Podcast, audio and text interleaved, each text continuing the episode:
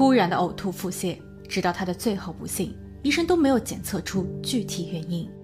检方把嫌疑人告上了法庭，可他们的手中仍旧没有过硬的证据。嫌疑人在法庭上说出了真相，但所谓的真相是否一定真实呢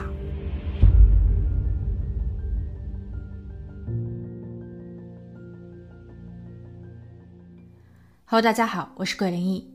今天的案件发生在纽约州尤提卡。二零一五年七月二十日，六十岁的玛丽像往常一样。在早上八点左右抵达了自己的工作室。这个工作室是她和丈夫比尔在二十多年前共同建立的，是一家脊椎指压治疗室。这一天有几位预约的客户，不过工作量并不算大。当玛丽走进工作室时，前台接待员二十四岁的凯特琳已经抵达。凯特琳总是那么的勤恳，来这里工作的三年始终如一。玛丽非常认可她，也非常喜欢她。当然，凯特琳还有一个特殊的身份，她是玛丽唯一的儿子亚当的女友。如果不出意外，凯特琳会成为玛丽的儿媳。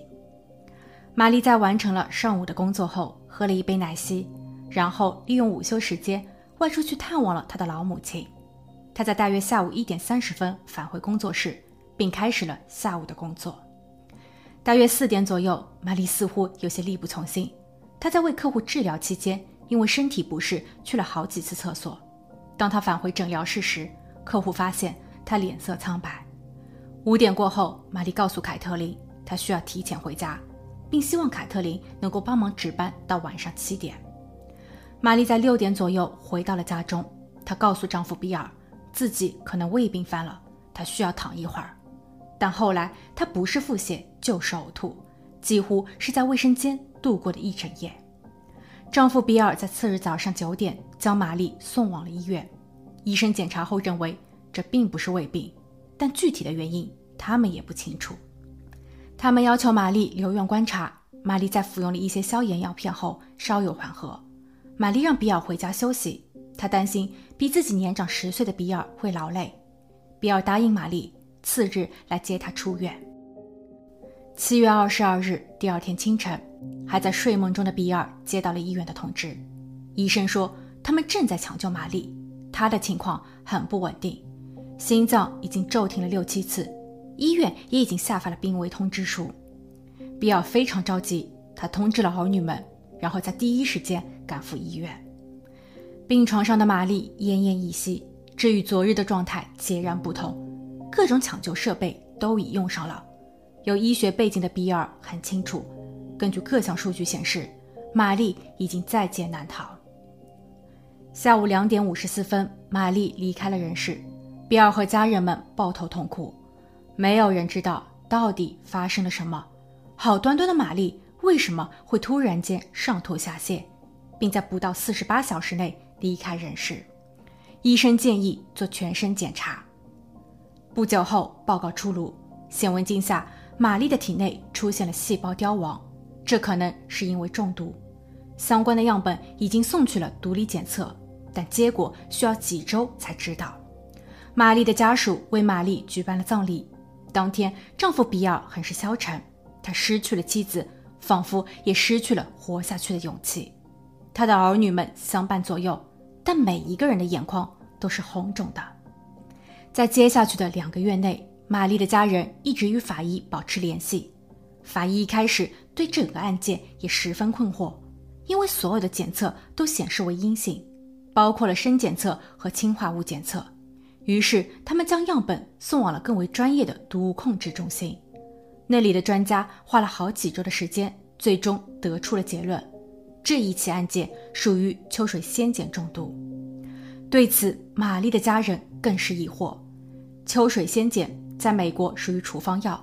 它通常用于治疗痛风，玛丽并没有此病，而她的全家人也没有人患有此病。那么，玛丽是从哪里得到的这药呢？二零一五年十月，在玛丽突发不幸的三个月后，玛丽最小的亲妹妹向警局表示，玛丽不可能，也没有理由提前结束生命。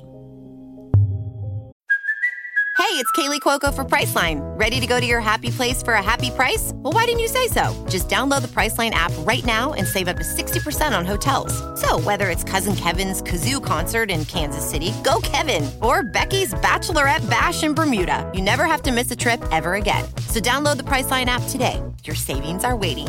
Go to your happy place for a happy price. Go to your happy price, Priceline. 探员在接到任务后展开了调查。他简单了解了一下玛丽和她的家庭。玛丽是一位时髦的老太，喜欢跳肚皮舞、徒步旅行。她与丈夫比尔在一九七五年认识，两人在完成了医学院的硕士学位后搬到了尤提卡，并在这里开办了一家工作室。他们一起工作，一起生活。家中一共有三个孩子，两女一男。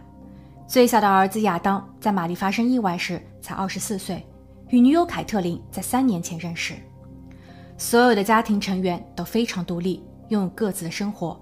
在事发前不久，丈夫比尔向玛丽提出，准备在秋季去欧洲旅行三十天。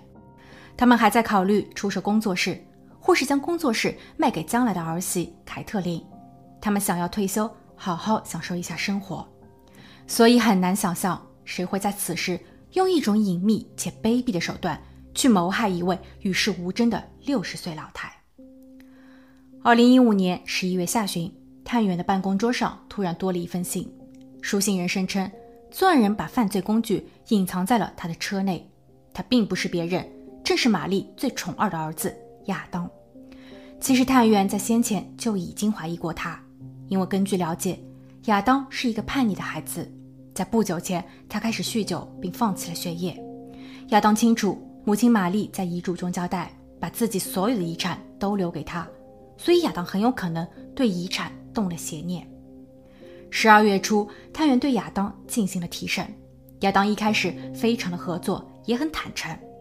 探员并不打算绕弯子，他拿出了举报信，并给亚当看了一小段内容，但这里不包括毒药的具体隐藏地点。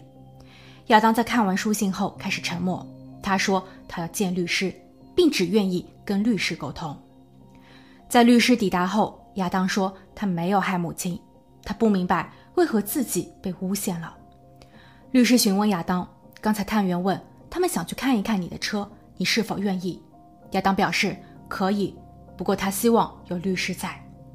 随后，探员、律师和亚当一起来到了亚当的车前，亚当点燃了一支香烟。亚当的车内奇乱无比。不过好在举报信中已经明确了药片所在的具体位置，所以探员很快就找到了他们。他们被放在了一个玻璃容器中，容器的外面还套了一个纸袋，纸袋内有采购这些商品的收据，而收据的上方还有一个买家的 Gmail 邮箱。亚当在看后，嘴里的烟差一点掉在了地上。所有的人都注视着亚当，亚当紧皱眉头，他说：“这是不对。”我有不在场证明。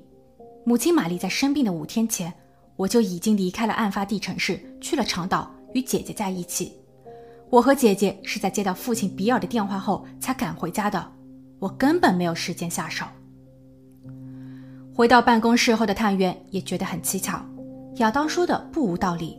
如果他是作案人，在来警局之前，他有大把的时间可以把这些可疑的工具处理干净。而举报人似乎很熟悉这一辆车。二零一五年十二月中旬，探员把举报信送往了犯罪实验室，希望法医能够发现举报信上的 DNA 或指纹。与此同时，探员打算先与亚当的女友谈谈，他想了解一下亚当和他的生活圈。女友凯特琳表现得有些紧张，不清楚到底是什么事情困扰着她。探员试问道：“你有没有给我们写过一封信？”凯特琳不愿意回答。根据流程，探员又重复了一遍这个问题。凯特琳突然表示：“你保护不了我。”十二月二十一日，探员对凯特琳正式提审。凯特琳承认自己就是举报人，而之所以知道这些，是因为男友亚当迫使自己也参与了其中。故事从他们的恋情开始，自己非常非常的喜欢亚当。亚当一开始也对自己疼爱有加，但这个世界到处都是诱惑。在凯特琳发现自己宫外孕小产时，亚当正在与另外一个女人秘密幽会。虽然亚当在后来说他知错了，很后悔，他一定会给凯特琳一个美好的未来，并争取到了凯特琳的原谅，但亚当并没有珍惜和善待，两个人还是经常的争吵或动手。在即将分手前，亚当说希望凯特琳能够帮他完成最后一件事情，那就是把他的妈妈给解决掉。凯特琳无法理解亚当的母亲为人友善，也不强势，想不通亚当为何要做出如此极端的事情。亚当并不想解释，他只是说，如果凯特琳不帮忙，那么他就会先解决凯特琳。探员追问道：“那么你是怎么做的呢？”凯特琳摇了摇头说。亚当让他把一些药片放在了他车内的副驾驶座椅下方，但亚当并没有透露具体的行动计划。当探员问道：“那么药是从哪里来的呢？”凯特琳并没有回答。探员听后觉得这个故事有太多的漏洞，可眼前的凯特琳看似一脸无辜，她也没有任何的犯罪记录，更没有要伤害玛丽的动机。在与凯特琳的谈话后，探员决定先着手查一下手中的另一件证物，那就是在亚当车内发现的秋水仙碱收据单。单据上有商家的信息以及一个买家的纸面邮箱。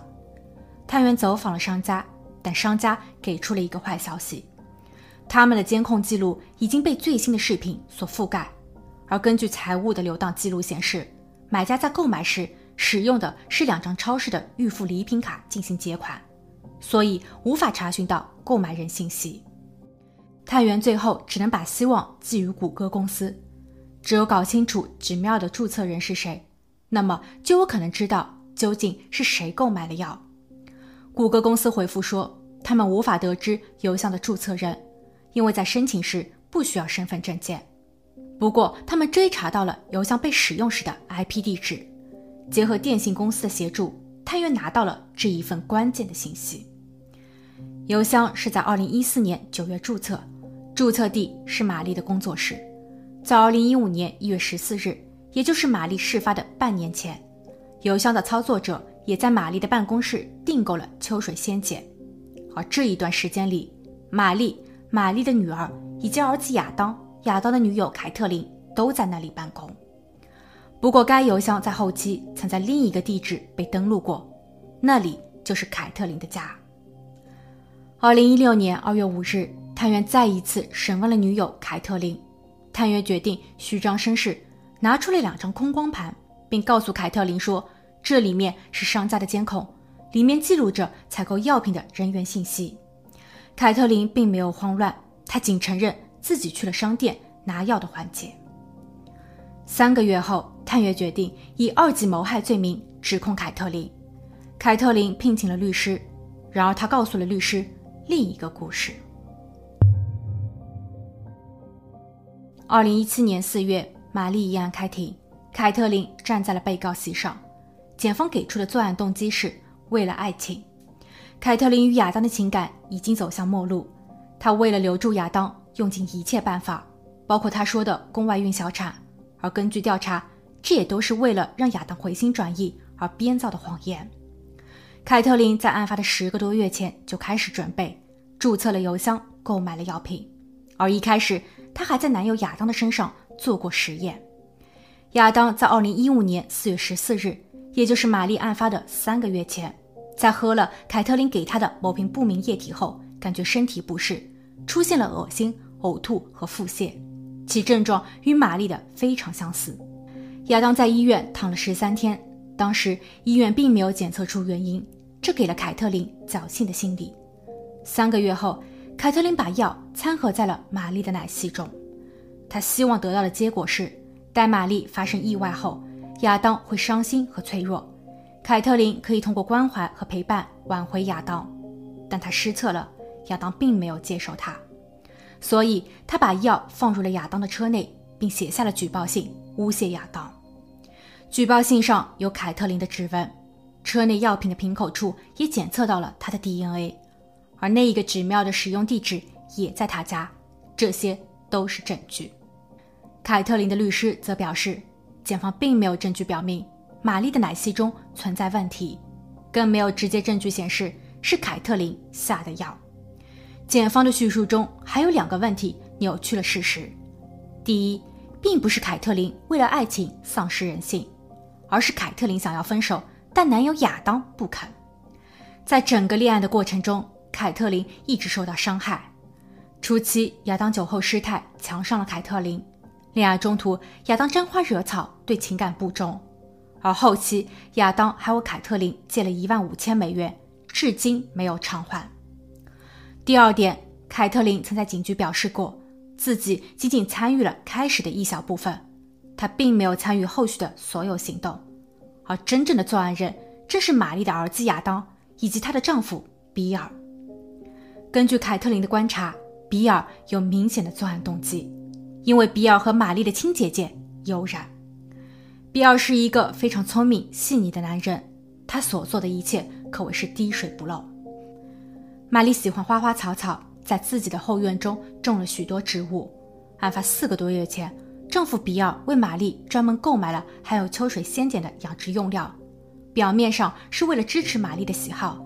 但实则是为了让玛丽长时间的接触这些微量元素，而玛丽出事的当日，他并没有陪同玛丽去上班，因为他事先在玛丽的饮食中添加了秋水仙碱，他需要一个不在场证明。事后，比尔连同儿子亚当把作案手套、护目镜和防尘面具都先暂放在了亚当的车内。至于检方所检测到的邮箱 IP 地址，亚当所学的专业就是计算机。他还曾在女友凯特琳的家中使用过电脑，所以那个纸庙也是亚当登录的。亚当在听到后立马反驳，他说他与凯特琳的第一次都是自愿的，那一次凯特琳不但没有受伤，还很愉悦。他在其后还晒出了两人一起庆贺生日的照片。其次，自己车内的物品除了秋水仙碱他不知情外，其他的工具都是他用来修车的。因为那一段时间，他正在尝试更换排气管。检方又补充道，比尔和玛丽的姐姐是在案发后彼此都失去了另一半，所以才会互相鼓励、互相依靠的。没有更多的信息显示，他们在玛丽事发前就已经有了不当的关系。警方曾检查过玛丽生前所接触的所有物品，并不存在秋水仙碱。对此，陪审员们有些犹豫。他们给不出统一的判定。二零一七年十一月六日，凯特琳再一次出庭，检方把先前的二级指控提升至了一级，因为他们找到了更为直接的证据。凯特琳在案发后的一周，曾用过亚当的电脑为手机充电，电脑自动同步了凯特琳的手机资料。在对这些资料进行查阅后，检方发现了一份文件，是凯特琳做的一整套。毒物研究报告文案中不仅包含了秋水仙碱，他还研究了世界上最致命且最隐蔽的十种毒药。凯特琳的辩护律师在此时又提出了一个新的观点，他说：“凯特琳并没有想要谋害玛丽，他只是没有把控好剂量，一时失手。他设想，如果玛丽生病，自己细心照顾，这能够让亚当看见，感激并重归于好。”毕竟，凯特琳与玛丽无冤无仇。凯特琳在玛丽去世后的第二天，还在她的脸书上写道：“上帝赢得了最好的天使。”最终，法官宣判凯特琳入狱二十三年。玛丽的家人却认为正义并没有得到伸张。亚当在宣布结果后哭诉道：“我恨他，更恨自己。是我把他介绍给了我的家人，让他在我父母的工作室里工作。”如果我没有这么做，那么我的妈妈还好好的活着。妈妈的离世对于他来说是一个打击，悲伤之余，他在妈妈的房间里找到了一个秘密保险箱，这是妈妈留给他的最后一物，里面放着大量的现金。刚成年的他不想告诉父亲，他取出了一小部分的钱，准备为自己的将来做打算，但就在此时。他消失在了桥梁上，父亲和朋友们都非常着急，但他们其中的某一人却在很认真的演戏。好了，今天的案件就分享到这，我们下期见。